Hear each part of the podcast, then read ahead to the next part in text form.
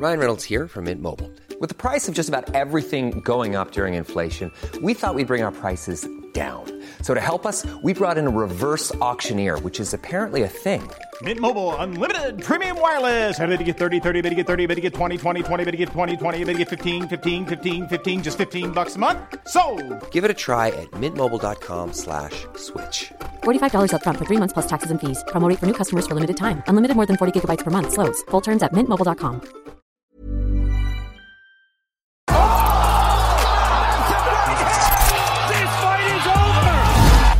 So, mein lieber Freund Saman Darwish, a.k.a. der hübscheste Iraner, der jemals geboren wurde, kommt schon im Anzug hierher, um einfach mich dumm aussehen zu lassen, damit für ich euch. scheiße aussehe. Nur für die Gäste. Nur für die Gäste. Nur für die Gäste. Nee, also ja, ich muss mal kurz erklären. Also nicht nur, dass es zum diesen schönen Anlass unserer ersten Folge unseres äh, Takedown, ersten Takedown Podcastes, nicht mehr Joke, sondern Takedown Podcast, ähm, habe ich mich so angezogen.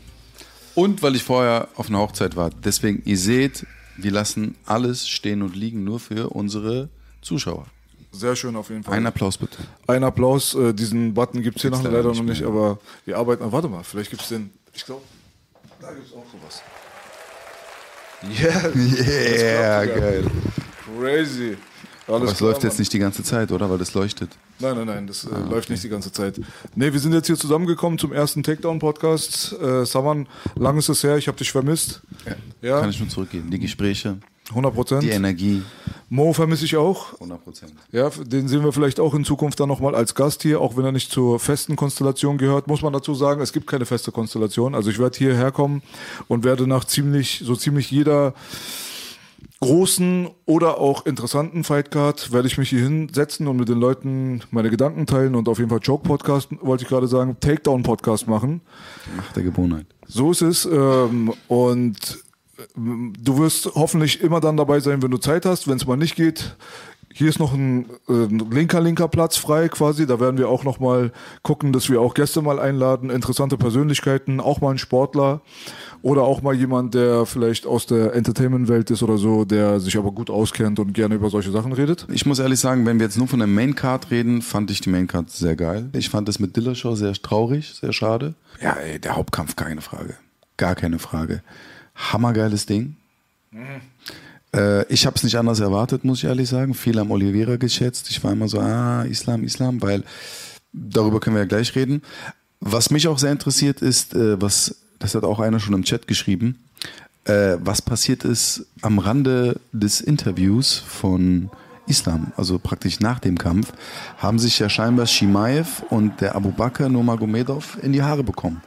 Und so wie ich das gesehen habe, hat der äh, Shimaev auch eine schöne Rechte verpassen können. Den Abu Bakr. Ähm, das habe ich tatsächlich verpasst gehabt, das hast du mir dann gezeigt. Fand ich auf jeden Fall sehr interessant, dass genau während Islams äh, Siegesansprache quasi im Oktagon dann nochmal eine Prügelei draußen stattgefunden hat. Vorher am Abend gab es schon mal eine Prügelei. Am Anfang der Fightcard, da haben die Kommentatoren auch gesagt, ey Leute, hier drinnen findet ein Fight statt und der ist richtig geil. Ihr braucht den Scheiß da drauf, da draußen nicht. Das war so ein bisschen so die Message.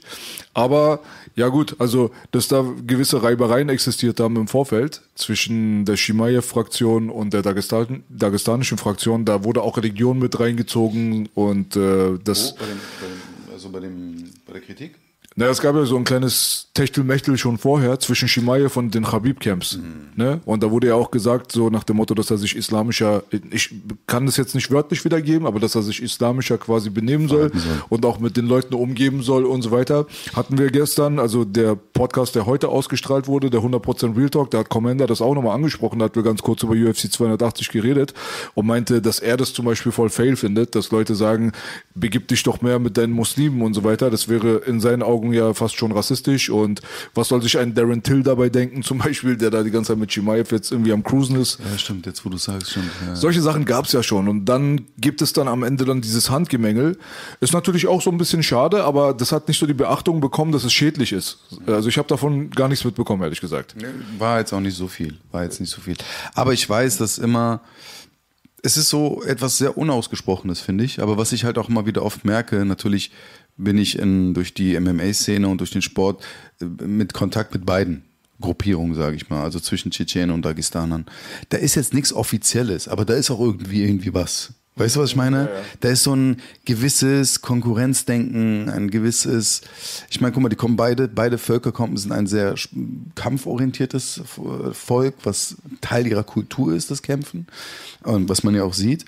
Ähm, aber die Dagestaner haben halt den ersten Schritt gemacht, international wirklich gut erfolgreich zu sein. Weißt du, was ich meine? Waren sehr präsent und das darf man nicht vergessen. Das habe ich gestern auch, als ich die UFC, das Event gesehen habe und dann äh, Nurmagomedov auch in der Ecke von Dings stand, von Benil Doriush. Ähm, Und ich auch weiß, dass die viel promoten und viele Talente machen und bla bla bla bla bla. Die haben natürlich ein festes Standbein da in der UFC. Ne? Also die sind Du meinst Nummer. Bilal Mohammed, ne? War das Entschuldigung? Ja, Bilal Mohammed, genau, ganz richtig. Du und Namen. Wir verzeihen dir. Ja, alles gut. Dafür siehst du gut aus. Danke, Bruder. Du auch. Dankeschön.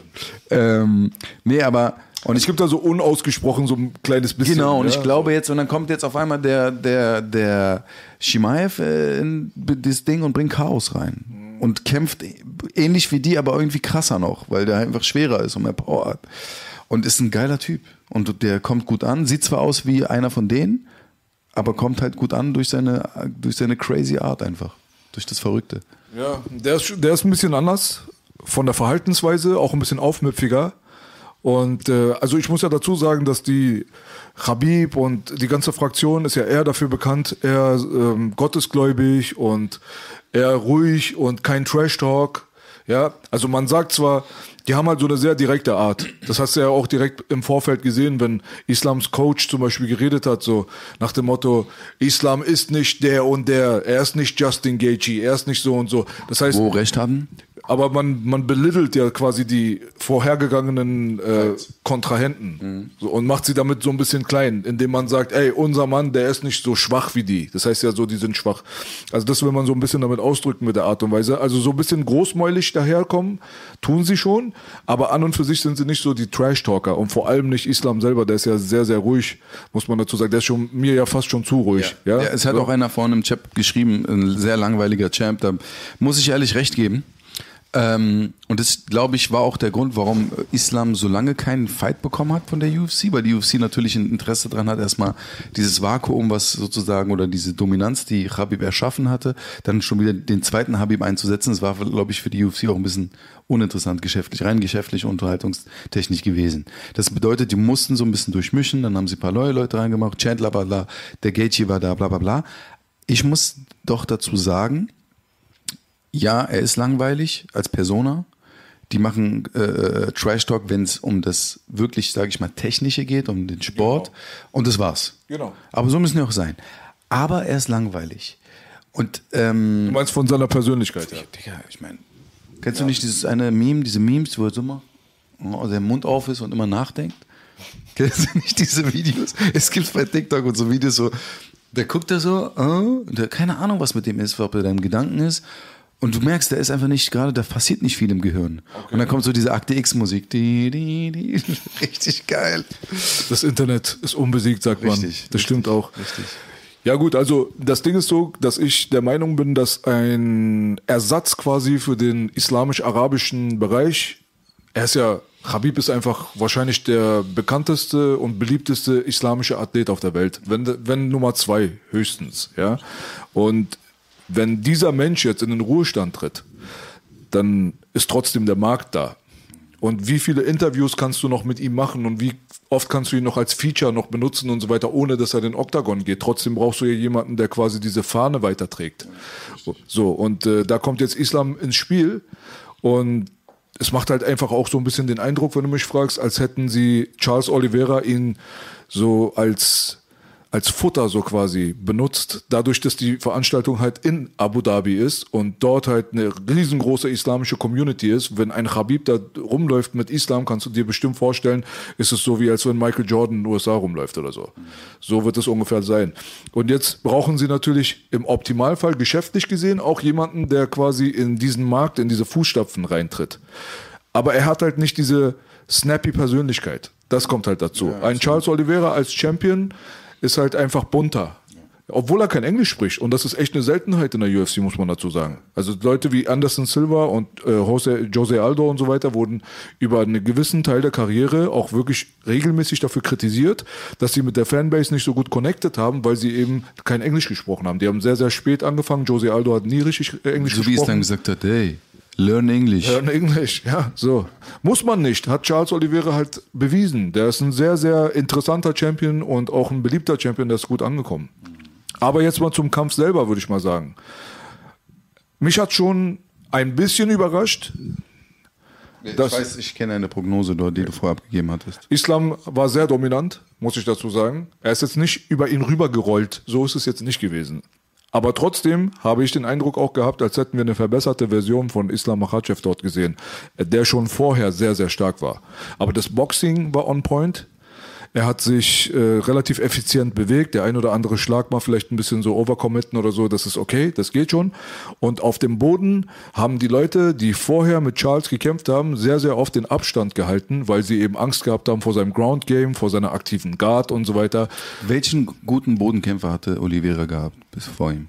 Viele eigentlich. Also sein Resümee, sein Resümee ist schon krass. drei, vier Kämpfe. Man muss mal dazu sagen, dass Bodenkämpfer an und für sich ja auch ein bisschen relativ ist, weil wenn man rein nach den Credentials geht, dann ist Justin Gaethje auch ein elitärer Grappler. Ja, ich weiß, aber ich fand in seinen ganzen Kämpfen, ob das gegen Nurmagomedov war, ob das gegen Oliveira war, Digga, der hat nur im Stand gefightet die letzten Jahre. Ich habe nie keine großen äh, äh, Sprünge auf dem Boden oder den Ring gesehen, gar nicht. Ja, aber der Brudi hat ja auch Angst versprüht. Also die Leute hatten Angst vor ihm. Weil er so hart war. Die haben das vermieden, in seine Guard reinzugehen, haben gesagt, steh auf. Der hat sich extra auf den Boden hingelegt. Das Ding ist auch, wenn er hart getroffen Gaethje. wird, nicht Gaethje. Nee, ich meine Gaethje. Oliveira. Nee, ich meine Gaethje. Ich habe gerade von Gaethje gesprochen. Ich meine, ähm, dass die, dass natürlich die Leute, und das ist halt auch so ein Ding, und das ist auch ähnlich wie mit dieser Oliveira-Geschichte, dass die Leute dann einen gewissen Hype haben und die Leute dann aber auch bestimmte Sachen nicht vergessen. Ich meine, Gaethje hat damals den Ferguson kaputtgeschlagen, dann hatte er vorher irgendwie harte Kämpfe, aber trotzdem war das nie so auf so einem krass technischen Level. Das war immer sehr dirty, es war immer sehr untechnisch. Ähm, und ich glaube einfach, die Lücke, die dann Connor und Habib auf eine gewisse Art und Weise hinterlassen haben, haben die hat die UFC versucht mit einem Gaethje, den sie dann auch aufgebaut haben, zu füllen. Dann kam aber ein, ein Oliveira, ja, hat er gegen Oliveira hat er verloren, ne? Gaethje. Genau. Der- Und der dann sagt, okay, der sieht einigermaßen gut aus, der kann sich gut auf dem Boden, hat auch geile Kämpfe gemacht. Das allein das Comeback mit Chandler, ja. Aber deswegen meine ich so, wem hat er denn Großes geschlagen? Und das war so auch der Kritikpunkt immer in der Diskussion vor dem Kampf, wo alle meinten, ja, Oliveira, Oliveira. Ich meinte, ey, warum seid ihr so überzeugt davon? Habt ihr vergessen, wie stark Islam ist? Alle einer auf dem Boden. Und so stark ist Oliveira jetzt im Stand auch nicht. Das ist so ein, also, also alleine wie der schon steht, der ist, ein Klopper, der bricht auf einmal trifft er und schlägt dann zurück und bla. Aber es war jetzt nichts, wo du sagst, die letzten Gegner waren krass auf, meines Erachtens auf einem krassen Niveau, wie ein Islam Makachev. Der, Islam ist eine andere Nummer wahrscheinlich. Richtig, Da, das 100%. haben wir gestern bewiesen bekommen, da brauchen wir jetzt gar nicht mehr rumzuspekulieren. Aber man muss dazu sagen, dass äh, Oliveira Hiring for your small business? If you're not looking for professionals on LinkedIn, you're looking in the wrong place. That's like looking for your car keys in a fish tank. LinkedIn helps you hire professionals you can't find anywhere else, even those who aren't actively searching for a new job but might be open to the perfect role. In a given month, over 70% of LinkedIn users don't even visit other leading job sites. So start looking in the right place. With LinkedIn, you can hire professionals like a professional. Post your free job on linkedin.com slash spoken today. ein sehr vielseitiger Striker ist. Also seine, seine Striking Offense ist definitiv viel spektakulärer und ausgefeilter als seine Striking Defense. Ich glaube, dass das das ist aber knapp- den meisten. Ja, das ist so ein besonderer Knackpunkt vielleicht auch bei ihm, wenn du ihn so beobachtest, dann merkst du einfach, dass seine Defense quasi vernachlässigt wird teilweise. Dadurch landet er auch öfters auf dem Boden oder kassiert Knockdowns. Und was bisher passiert ist, ist, dass er durch diese Kämpfe, die dann halt auch so actiongeladen sind, weil wenn du natürlich die Defense aus dem Fenster wirfst, was passiert? Action kommt rein, normal. Also die Leute, die die ganze Zeit super defensiv arbeiten, wie Floyd Mayweather oder wie auch immer, die gelten ja als langweilig. Die Leute, die ihre Defensive bewusst vernachlässigen und dadurch in Firefights geraten, hatten, sind diejenigen, die die Fans mögen. Und dementsprechend passt es natürlich dann bei Oliveira auch, dass er ein technisch nicht besonders auffälliger Fighter ist, dadurch dann auch kassiert und immer Comebacks dann hinlegt, wo er die anderen dann am Ende dann, dann trotzdem bezwingen kann. Und das war halt sehr, sehr interessant in der letzten Zeit zu beobachten, weil Charles halt auch mit einem sehr holprigen Einstieg in die UFC eigentlich begonnen hat. Das war kein Mensch, von dem man gedacht hat, dass der mal Champion wird, um es auf den Punkt zu bekommen. Der hatte gewonnen, verloren, gewonnen, verloren, aber mittlerweile ist er halt der Actionfighter überhaupt. Der hat die meisten Boni für Finishes, die, also er hat die meisten Submissions, soweit ich weiß, und ich glaube, er hat auch insgesamt die meisten Finishes all-time in der ganzen UFC-Geschichte. Wusste ich nicht. Das ist schon auf jeden Fall krass. Und jetzt kommt halt Islam um die Ecke und kommt natürlich dann auch mit dem von, vom Habib bekannten Style um die Ecke. Man muss dazu sagen, die sind nicht identisch, da wirst du bestimmt Ja. ein paar Sa- Sachen dazu gleich sagen können, aber die kommen natürlich von derselben Philosophie. Ja, ja, richtig, richtig. Also weißt du, das ist halt auch ein Ding, wo ich sage, okay, ich meine, Oliveira, ja, er ist Schwarzgurt, ja, er ist ein brutaler Grappler, die Submissions sind krass, aber MMA ist nicht nur Submission. MMA ist Position, gerade auf dem Boden. MMA ist Kontrolle, MMA ist Ground and Pound. Und die Submissions ergeben sich in dem Stil von dem Islam und von dem Khabib durch Kontrolle, durch Ground and Pound. Und wenn du Lücken zulässt, submitten wir dich ganz hart. Auch sehr brutal. Und das haben wir gestern halt auch wieder gesehen. Er hat ihn angenockt, der Typ ist auf den Boden gefallen der ist in die, in die Side Control, Bob hat dann den Arm äh, unter den, also die Schulter eingeklemmt und hat ihn submitted. Und das ist so eine Sache, wo ich immer wieder auch von Anfang an gesagt habe, ey, das ist eine, technisch ein ganz anderes Ding. Gutes Submission. Guck mal, ich merke das bei unseren Jungs so. Das ist eine Sache, den Submission Wrestling, also Jiu-Jitsu beizubringen und zu, äh, den Verständnis für die Submissions zu geben. Und es ist eine andere Sache, das Ground and Pound wirklich zu lernen. Das heißt, wie kontrolliere ich meine Hüfte sein, mit meinem Körper seine Hüfte? Wie kann ich ihn auf den Boden pinnen? Wie pinne ich ihn und wie schlage ich ihn? Wie positioniere ich mich? Viel Positionsspanne. Guck mal, die erste Runde, wo der erste Takedown von, von Islam durchgesetzt wurde, wie leicht der an der, das hat Hamudi gestern wirklich gut erkannt, so, äh, wie leicht der an der, an seiner Close Guard oder an seiner Open Guard vorbeigegangen ist, also der Islam. Und das zeigt dann nochmal das Niveau von, von solchen Leuten, wie die Dagestaner das, da- also Truppe das da macht, also Khabib und Co. und Islam. Ähm, und der Unterschied zwischen einem sehr guten BJJler. Und das ist ja das, was die auch immer wieder so gesagt haben. Ich meine, die Anfänge von Khabib mit den T-Shirts, so, äh, wo er BJJ gedisst hat, gab, sind ja, kennt ja jeder. Und das ist dann so ein Prinzipding. Und das habe ich auch zu den Leuten immer wieder gesagt. Also deswegen war das mir auch klar, dass der so dominant gewinnen wird. Du hast einmal die Motivation vom Trainer und Vater, also von Habib, der Vater. Dann hast du die Leistung von, also die ganzen Druck von Dagestan, wo die sagen, ey, du musst den besiegen jetzt. Weil das ist eine Ehrensache, was wir vorhin auch gesagt haben. Ey, die dominieren den Markt, die dominieren die Szene mit ihrem Stil. Die haben das komplett neu gesetzt, wie die Brasis damals. Und jetzt hast du den Sambo MMA Grappling Ring Style gegen BJJ. Und das war eine Ehrensache. Ja, zum Teil würde ich dir beipflichten. Aber am Ende des Tages bleibt es natürlich zum Teil. MMA gegen MMA so. Und ähm, ja, also Luke Thomas oder so, irgendjemand hat das sehr, sehr gut gesagt, finde ich, wo er meinte, dass es einem halt so vorkam, als würde Islam einen Gameplan gegen Oliveira verfolgen und Oliveira hätte keinen Gameplan gegen Islam. Man hatte so ein bisschen das Gefühl, als wenn das sehr, also was heißt das Gefühl? Ich meine, die Zahlen sprechen ja auch für sich. Ich glaube, die haben gesagt, dass sie eine Million Dollar ins Trainingcamp von Islam Makhachev gecheckt haben. Eine Million Dollar, Bruder. Der kam auch wie immer in Gorilla-Shape dort rein und man hatte das Gefühl, als wenn er auf Charles Oliveira vollkommen spezialisiert ist, gerade in diesem Kampf, wo Charles Oliveira einfach Charles Oliveira war. Der hat einfach sein Ding durchgezogen. Ich glaube, dass Charles Oliveira an einem Punkt angekommen war in seiner Karriere jetzt gerade, wo er dachte, er wäre unstoppbar, so unbesiegbar. Und er hat, glaube ich, nicht gedacht, dass ein Islam auf dem Boden ihn submitten würde, obwohl er zum Beispiel von Leuten wie Anthony Pettis schon submitted wurde auch. Also Charles Oliveira galt zwar immer als die krasse Bedrohung auf dem Boden, hat aber auch Probleme auf dem Boden gegen andere Leute schon mal gehabt früher. Deswegen, vielleicht ist es ein Kick in den Arsch, der für Oliveira nötig ist, dass er einfach gemerkt hat, da ist einfach ein dagestanischer Gorilla gerade, der natürlich nicht dieses Fight-Resümee mitbringt, gegen diese ganz, ganzen krassen Killer gekämpft zu haben wie er selbst, aber auf der anderen Seite auch gemieden wurde wie die Pest. Es war ja auch schwer, einfach Fights für Islam zu bekommen, weil viele einfach Nein gesagt haben.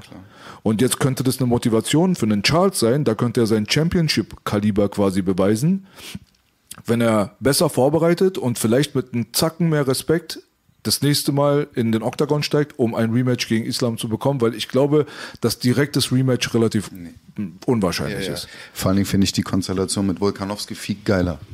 Das, das war komisch. Warum? Es war natürlich in Szene gesetzt, aber es war ja klar vorher. Nee, ich finde das ganze Konzept komisch, ehrlich gesagt. Wieso? Erstens, ich persönlich bin kein Fan davon, wenn jemand eine Gewichtsklasse darunter herausfordert. Nee, er, er wollte ja hoch.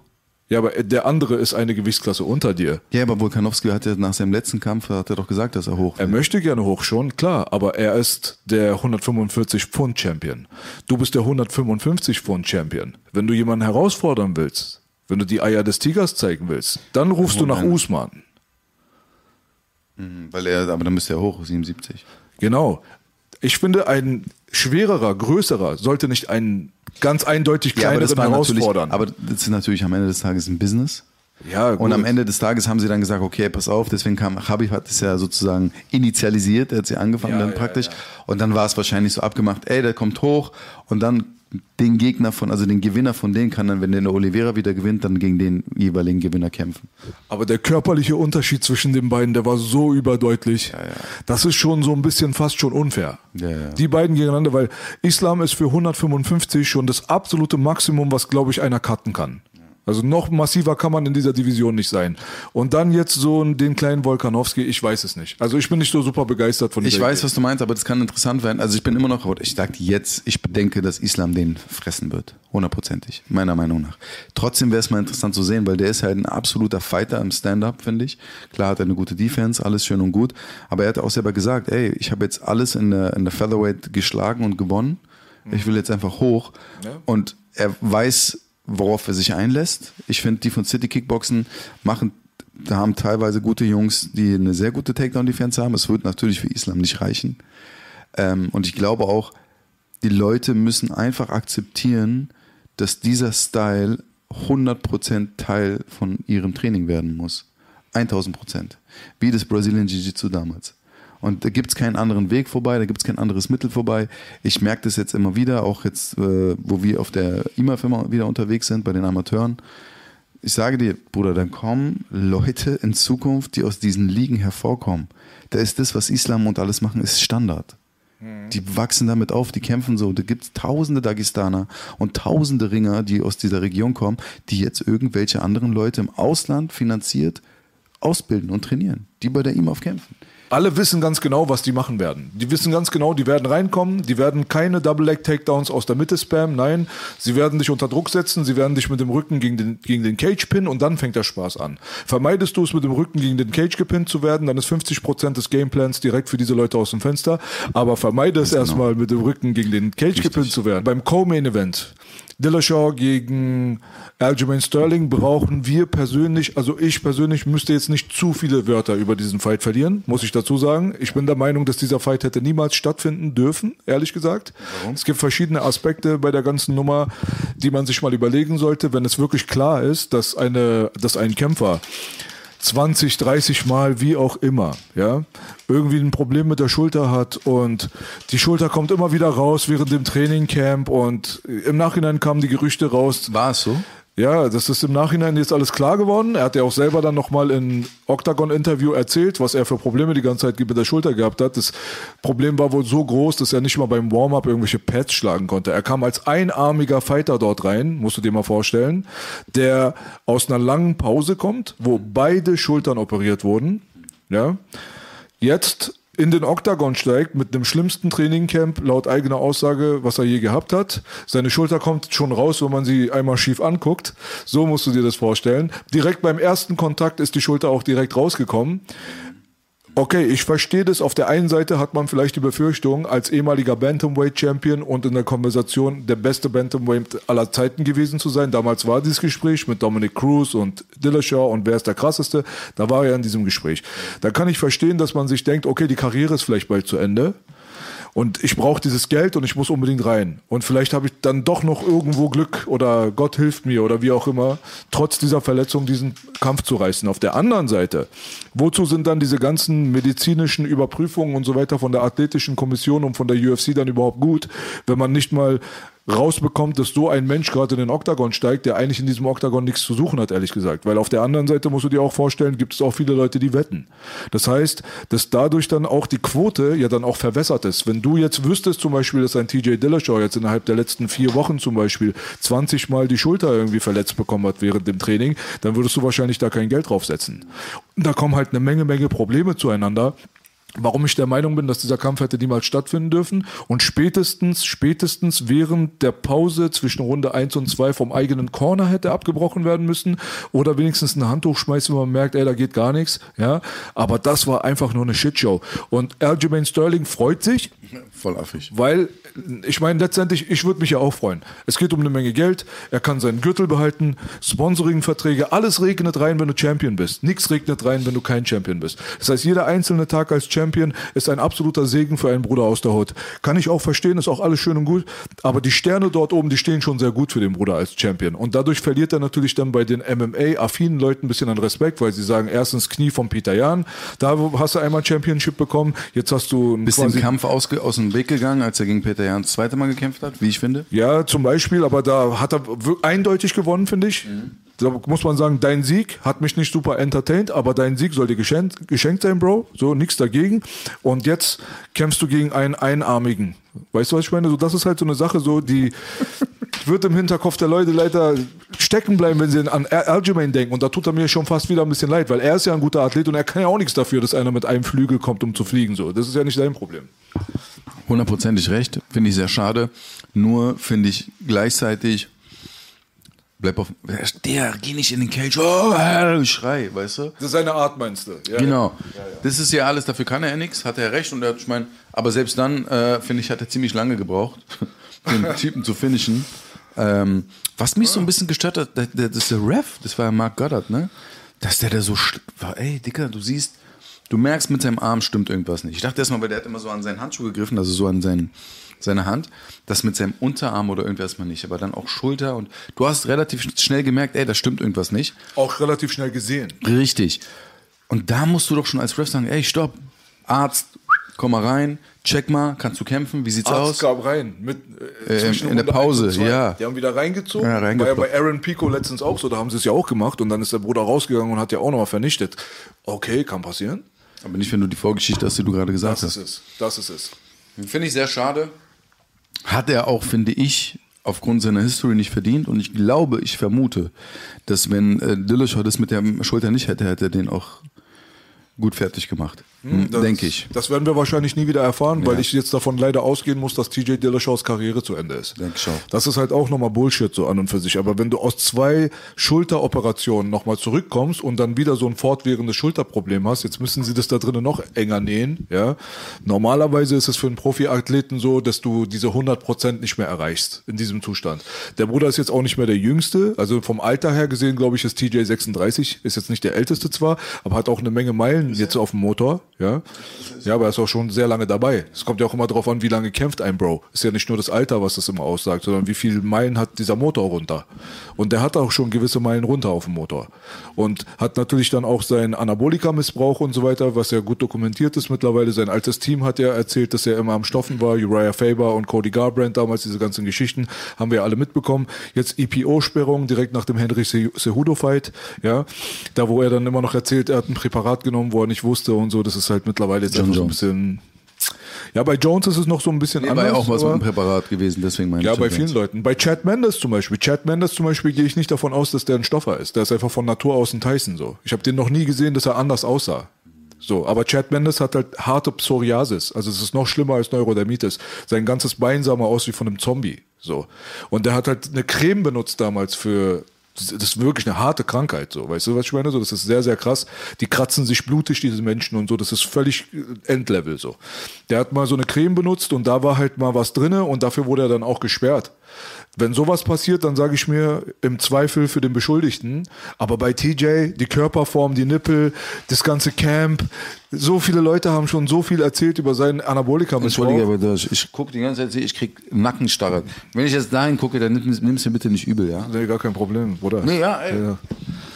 Schade drum, weil TJ an und für sich hat super krasse Technik. Er ist ein guter Fighter, intelligent, Beinarbeit vom Feinsten, kann super seine Hände einsetzen, seine Füße einsetzen. Er ist ein Division One All-American Wrestler, also eine Division besser als Aljamain. Was soll man sagen? Ich glaube, die Karriere ist vorbei. Denke ich auch. Dann der Fight darunter quasi wäre dann Peter Jan. Peter Jan, Sean O'Malley. Darf ich kurz? UFC. UFC. Was heißt das jetzt? Was war das für eine beschissene Fehlentscheidung? Ja, fandest du? 100.000 Prozent. Okay. Aber das sagt die gesamte Community. Hm. Digga, der hat sechs Takedowns. Ja. Sechs Takedowns. Ey, das war ein brutaler Kampf. Geile Leistung von Sean O'Malley. Sechs Takedowns. Der O'Malley hat ihn angenockt. Angenockt. Der hat nur gewackelt, Peter Jan. Und 20 Sekunden später gibt er ihm einen Knockdown. Also knockt, kriegt eine Sean O'Malley Knockdown von Peter Jan. 5 Minuten 44 Sekunden Kontrollzeit bei sechs Takedowns.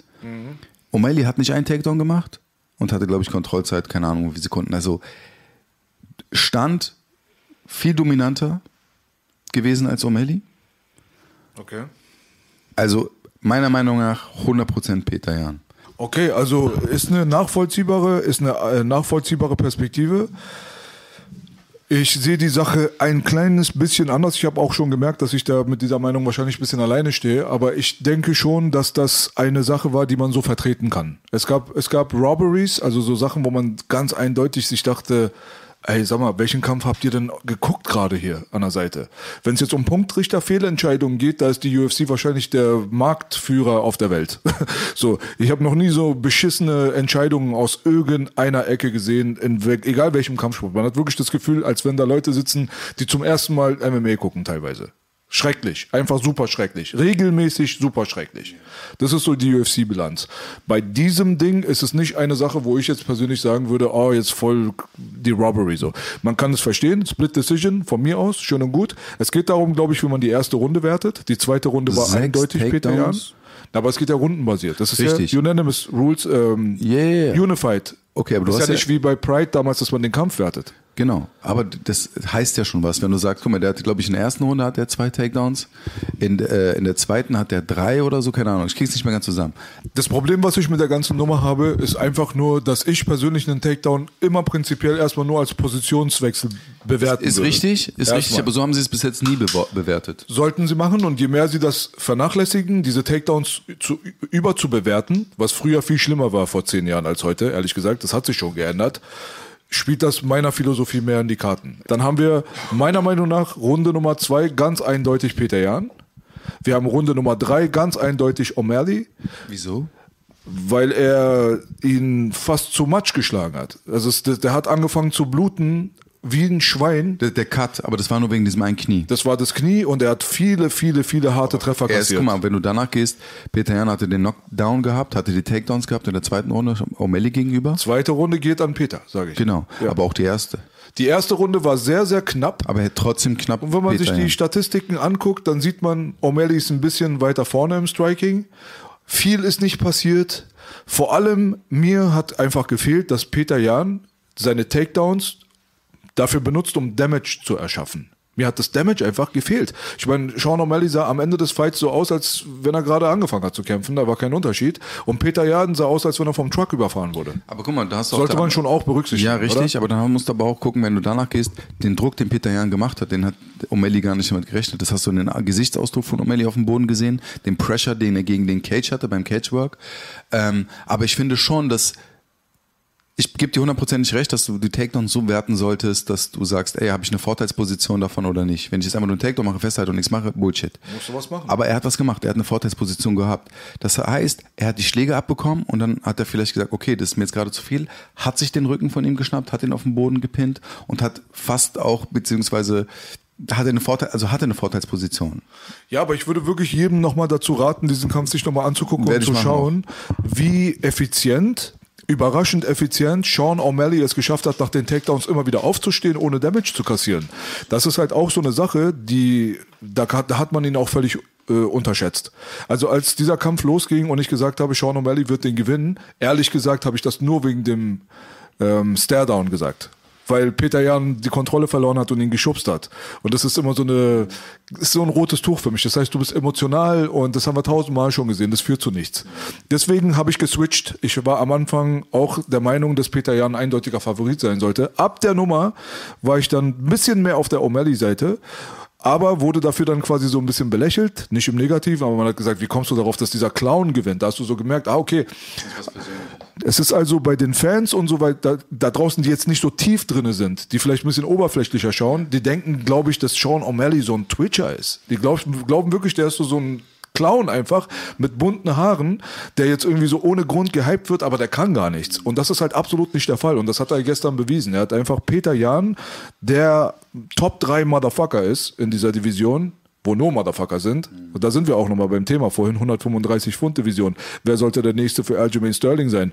Es könnte sein, dass es auf einmal Sean O'Malley ist. Ja, wird, wird wahrscheinlich, haben die ja schon gesagt. So, er, er meinte selber, wir Also müssen der mal gucken. Gewinner, der Gewinner, der Gewinner nach dem, äh, aus, dem, aus dem Kampf. Guck mal, hier schreibt auch einer, ja, der hat ähm, Herz gezeigt, der O'Malley, hundertprozentig. Also er hat und sich nichts kassiert. Und nichts kassiert. Doch, doch, er hat, er hat Knockdown. Sehr, sehr wenig schon, Damage. Er hat schon gute Dinger kassiert. Ist okay, Knockdown in allen Ehren, aber er hat auch Knockdown verteilt. Ja, ja, nein, nicht Knockdown. Er hat geklippt. Aber, aber egal, darüber will ich jetzt gar nicht streiten. Nee, Guck mal, meiner Meinung nach, sagen- ja, ja, meiner Meinung nach, Er ist kein Clown. Nein, hundertprozentig so, nicht. weißt du so? Guck mal, ich habe auch vor dem Kampf zu den Jungs gesagt, dieser Kampf wird beweisen, was für ein Typ er ist. Er hat sich gestern bewiesen, er kann nichts für diese Entscheidung, aber meines Erachtens immer noch komplett Missentscheidung. Ich bleib bei meinem Vielleicht, Entschuldigung, Urteil. vielleicht hatten ja? sie auch gedacht, ey, wir wollten nicht nochmal äh, äh, Peter Jan und Sterling 3. Also der Typ, der für O'Malley gestimmt hat, ist lustigerweise einer der verlässlichsten Judges, von dem man sehr, sehr selten diese Fehlentscheidungen sieht. Das ist auch nochmal interessant zu beobachten. Aber wie gesagt, ich würde jedem einfach nochmal empfehlen, diesen Kampf sich nochmal anzugucken, um mal zu gucken, wer am meisten Damage verteilt hat. Da ist gar keine Diskussion, dass es O'Malley war. Der hat einfach viel, viel krasser Damage verteilt. Er hat teilweise Peter Jan da durch den Oktagon gejagt und hat dann dadurch dann auch den Knockdown kassiert, weil er einfach völlig übertrieben hat. Er wollte ihn einfach er wollte ihn einfach rausbekommen. In dem Augenblick, wo er Blut gerochen hat, wurde er reckless. Ich hätte den Kampf ehrlich gesagt als Draw gewertet. Ich hätte gesagt, das war ein Unentschieden. Aber it is what it is. Und am Ende des Tages hat der Bruder O'Malley auf jeden Fall genug gemacht, dass man nicht sagen kann, dass es jetzt das Peter Jan beklaut wurde. Man kann sich darüber streiten und solange man sich darüber streiten kann, ist die Sache noch relativ uneindeutig. Es gibt Kämpfe, wo es einfach überhaupt nichts zu diskutieren gibt. Da hat einfach der völlig Falsche gewonnen. So. Und das ist bei der Nummer für mich persönlich nicht der Fall. Und ich bin froh, dass Sean O'Malley das Ding gerissen hat auf jeden Fall, weil von Peter Jan haben wir jetzt mittlerweile, finde ich, nichts mehr als, als Championship-Contender. Weil dort oben an der Spitze, da ist jetzt ein Aljamain Sterling. Und Aljo hat nun mal zwei Siege gegen Peter Jan schon verbucht. Das heißt, ein dritter Kampf ist sehr unwahrscheinlich und reiße ich mich nicht persönlich, um den zu sehen. Ich bin eher geil auf frisches Fleisch. Dementsprechend wäre für mich die schönere Konstellation O'Malley gegen Sterling. Also für Fans gut Ja, gelaufen. ja, ja, 100 Prozent. 1000 Prozent. Ich glaube nicht an Korruption bei den Judges. Ich glaube an Inkompetenz, muss ich dazu sagen. Aber egal. Ähm, gut. Ja, weißt du, meine größte Befürchtung ist, dass das nicht bei der UFC wird wie beim Boxen. Das ist meine größte Befürchtung, weil das killt den Sport. Ich finde bei der UFC ist schon Endstufe. Ich finde die Entscheidungen sind regelmäßig für den Arsch. Regelmäßig. Ist ein ganz großes Problem in meiner Welt. Aber gut, da werden wir in Zukunft auch öfters nochmal drüber reden. Das wird nicht die letzte, in Anführungsstrichen, Fehlentscheidung sein. Von daher. Okay, gut. Dann ähm, haben wir das Ding jetzt auch erstmal hinter uns gebracht. Peter Jahn, zum Abschluss nochmal. Eine Sache ist ein bisschen traurig. Er hat jetzt eine krasse Losing Streak. So, das muss man dazu sagen. Und alles sehr uneindeutig. So. Ich würde mich freuen darüber, wenn er sich aufrappelt und wieder eine gute Streak hinlegt, aber ich würde ihn jetzt nicht gerne um den Championship-Gürtel kämpfen sehen und auch nicht direkt als Contender. Eins, ein Fight gewinnen, den zweiten Yeah. Fight gewinnen, sich hocharbeiten und dann gucken, vielleicht hat sich der Champion dann in dem Augenblick dann auch gewechselt. Wenn Aljo nicht mehr der Champion ist und frisches Blut ist oben, Vielleicht dann, O'Malley. wer weiß, ja, dann O'Malley rematcht für den Gürtel zum Beispiel, dann hätte man schon die ganze Vorgeschichte. Wäre doch bombastisch. So, also von daher. Gut, äh, was hatten wir noch auf der Fightcard? Benil Darius hatten wir gegen Gamrot. Ja, ich weiß gar nicht, wie man den Bruder ausspricht, aber die sagen Gamrot. Cameron. Fand ich ein guter Kampf, geiler Kampf, viel, viel gescrambled. Viele geile Aktionen von Benny Dariush, finde ich. Aber der schien mir relativ äh, frühzeitig sehr träge und müde zu sein, der Bruder. Also äh, Benil Dariush. Ja. Das war so, da war der erste Scramble, dann kam die hoch und irgendwie hatte ich das Gefühl, dass der so ich, also ich kann es richtig kennen, weil ich kenne dieses Gefühl, ähm, wenn du so körperlich einfach müde bist. Ne? Du, du bist zwar fit, du hast viel trainiert, aber ich hatte so das Gefühl, da war vielleicht so ein bisschen sind die Brüder über das Ziel hinaus gewesen. Weißt du, was ich meine? Weil du musst ja in deinem Trainingscamp praktisch deinen Peak erreichen, im Optimum von deiner Leistungskurve. Und ab irgendwann mal aber fängt ja das Übertraining an und deine Kurve, deine Kurve, wenn du nicht genug Regeneration hast, geht ja runter. Du bist träge, alles ist schwer und, und das war relativ zügig bei ihm. Kann passieren, passiert jedem, weißt du, der Körper, dann hast du diesen hässlichen Weight Cut, dann hast du diese Temperaturen, äh, die da extrem schwanken, Alter. Ich meine, die haben in Abu Dhabi 37 Grad. Ja, Mann. Mit Luftfeuchtigkeit am. Auf jeden Fall. Das ist kein Spaß. Und dann hast du Klimaanlage überall, dann hast du das Essen, was, das ist ein harter, harter Shit, Alter. Die hatten einmal sogar Outdoor. Training. Outdoor UFC. Ach so, ja, ja, da hatten sie Catch Ich glaube, das war sogar. Haben sie das nicht aber dann abgebrochen? Nein. Also die wollten machen und Die waren, alle, die waren alle im Arsch, die da gekämpft haben. Das ist so voll unangenehm. So, weißt du? Viel zu heiß, viel zu feucht, war tagsüber, glaube ich. Also das war, soweit ich mich erinnern kann, äh, vielleicht gibt es ein paar Nerds, aber ich glaube, das war Anderson Silva gegen, ähm, wie hieß der krasse BJJ-Typ, der immer nur gegrappelt hat und alles submitted hat? Der BJJ-Dude überhaupt. Gracie? Genau. Das war Anderson Silva gegen Royce Ja, Gracie. Alles klar. genau. Zum nächsten Thema. Ist ja auch scheißegal. Auf jeden Fall. Ja, der, äh, Darius hat mich auch schon wieder gewundert, warum die den Bruder so abgeschrieben haben. Weil er war Betting Underdog. Hat mich schon mal gewundert, weil ganz ehrlich, wer ist Gamrod, dachte ich mir. Ich hatte den gar nicht auf dem Schirm. Hab jetzt zu dieser Veranstaltung gehört, oh, der Hype ist real, der Hype ist real.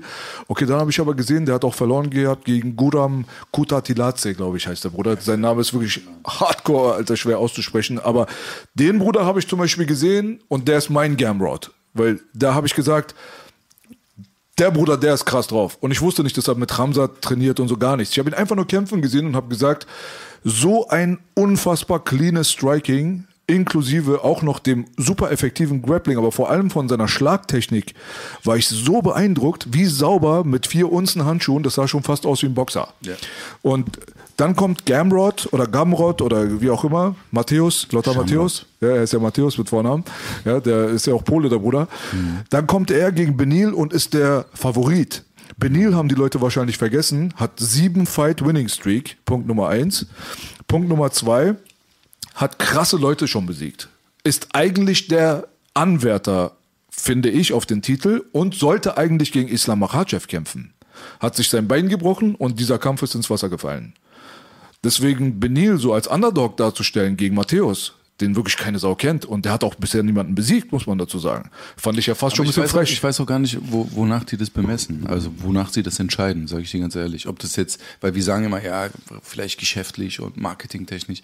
Aber das würde mich mal auch gerne interessieren. Wonach setzen sie diese Sachen fest? Also auch diese ganzen Webquoten und hast du nicht gesehen, Favorit, nicht Favorit.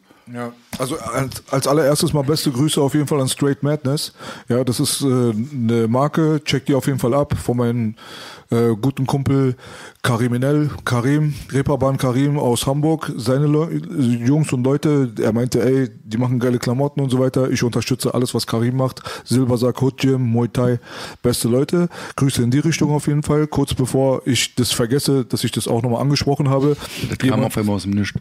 ja, das ist mir jetzt gerade so wirklich eingefallen und auch die Sache mit dem Chat hier, weil jemand eine sehr interessante Frage gestellt hat, die ich nicht aus dem Hinterkopf verlieren möchte. Und zwar, ob es hier immer nur um die UFC gehen wird. Nein, es wird hier nicht immer um die UFC gehen. Es wird hauptsächlich um die UFC gehen, weil, seien wir mal ganz ehrlich, die UFC macht einfach den krassesten Content, hat die meisten krassen Fighter unter Vertrag und ist halt einfach die dominante Liga. Klar, also wenn, wenn, wenn es interessante Themen gibt, wenn es ähm, interessante Kämpfe gibt, auch Deutschland. Also wenn das irgendwas ist, wo wir sagen, ey, das finden wir jetzt voll interessant und wir würden gerne drüber reden, äh, dann reden wir darüber. Und ich finde auch, wenn man mal vielleicht über andere Themen einfach generell redet, ohne dass man das irgendwie plant, was sich auch oft ergibt, dann finde ich das immer noch in Ordnung. Ja, Und natürlich. ich, weißt du, und das, das ist ja das, was die Leute auch am Ende dann interessiert. Ja, absolut. Unterhaltung. Alles, was Unterhaltung ist, alles, was Spaß macht. Ja, alles kann, nichts muss, wie im fucking Swinger Club. Also von daher, der Takedown Podcast ist gekommen, um zu bleiben. Jetzt kommen wir noch mal ganz kurz zu der Stelle, wo wir eigentlich aufgehört haben, und zwar bei dem Bruder Lothar Matthäus gegen den Bruder Benny, wie sie ihn da drüben liebevoll nennen. Benny. Wie, wie fandest du sein Statement? Danke, danke, danke für diese Steilvorlage, ja. Danke für diese Steilvorlage. Ey, das war so lustig, alle so gestern in der Gruppe so, ja. So, ja, Benito Jusch, und dann macht er dieses Tape und sagt, ja, was ist denn mit dem jetzt los? Ich krieg so Nachrichten, der Äh, so schlimm schon, ja.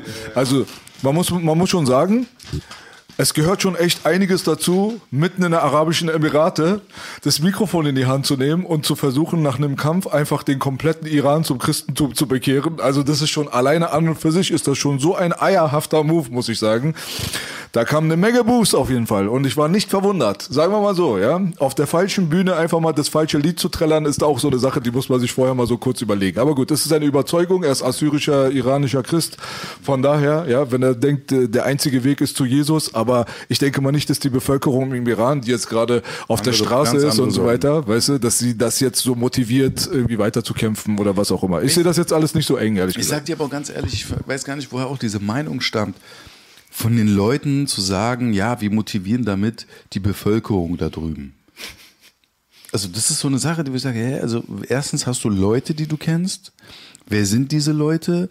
Und sind es nicht einfach Leute aus deiner Familie, die irgendwie, die sagen, ja, das ist schön, mein Sohn, gut, dass du das machst. Weißt du, was ich meine? Also, hä, wie, wie kommst du da? Nein, du musst dir, das ist ein bisschen anders. Du musst dir so vorstellen jetzt, die sind auf der Straße, ja, Mhm. die haben so ihre Kriege mit der Regierung, Kugel, Kugel, ja, ausweichen und alles Steine. mögliche, Knüppel und Gefängnis brennt und so. Dann sitzen die aber zu Hause so und denken sich, Mann, der, dieser Dadasch, der hat einfach so geil gekämpft. Wallah, scheiß auf alles andere, ja. Ich konvertiere jetzt. Ja, ich konzentriere, ja, und die machen dann hier drei Vater unser und danach dann direkt wieder auf die Straße. Ja, ist egal. Also so, das ist so, das fand ich eher lustig, ehrlich gesagt so. Ich lass mich von sowas jetzt nicht irgendwie provozieren oder triggern, das ist für mich unwichtig. Soll er seine Meinung behalten, jeder soll seinen äh, Glauben ausleben, wie er möchte. Ja, von daher alles cool. Aber ich bin doch schon der Meinung, dass Benil diesen Kampf halt sehr, sehr eindeutig gewonnen hat. Ich glaube, da gibt es wirklich nichts zu diskutieren. Ich fand, dass er im Striking definitiv viel, viel besser war. Der hat ja auch den Knockdown gehabt, den signifikanten. Auf der anderen Seite hat er genau dieses Game, was eigentlich Matthäus so ausmacht, und zwar dieses ganze Wrestling und Grappling und so, weiter. Geil. Ich fand diese Rollen so geil. Er hat sehr, sehr gut verteidigt. Er hat Underhooks gespammt von links nach rechts und hat einfach nicht zugelassen, dass Gamrod ihn seinen, jetzt sage ich auch schon Gamrod. Kennst du Gamrod übernehmen sie von Saber Rider? Shamrock. Ich denke mal an Sa Saber Rider. Ja, Saber geil. Gamrod übernehmen sie. Gamrod übernehmen sie. Ja, egal. Ja, äh, auf jeden Fall, Frank Gamrod hat äh, meiner Meinung nach zu Recht verloren. Eindeutige Entscheidung. Da bin ich mir noch viel sicherer als mit dieser O'Malley-Sache, ehrlich gesagt. Hey, dann kommen wir doch langsam auch schon mal zum Ende, würde ich mal sagen. Ne? Wir haben ja das äh, Gröbste abgehandelt.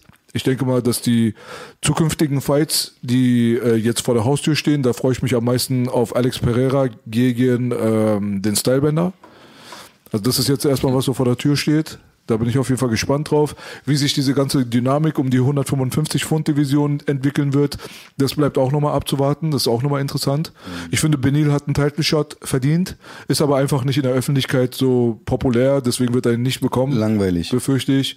Aber er liefert aber Action Fights. Ja, ja, richtig. Aber dazu sein sagen. Charakter ist langweilig. Genau, die haben noch nicht so den Zugang zu dem Bruder gefunden. Ja, so, ne? richtig. 135 Pfund Division auch nochmal sehr spannend. Wir werden sehen, ob Sean O'Malley das Ding reißt oder nicht. Mal schauen.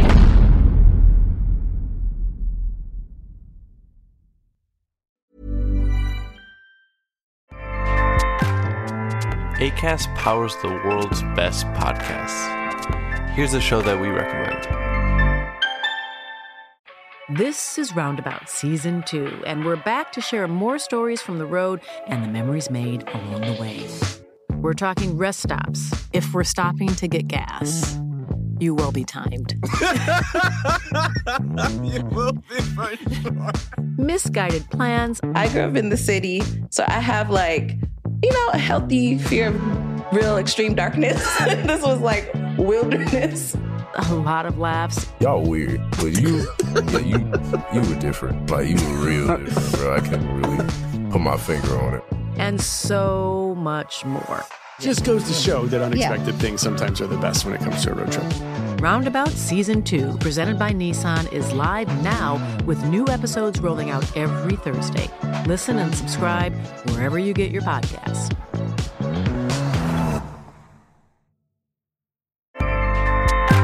ACAST helps creators launch, grow, and monetize their podcasts everywhere. ACAST.com.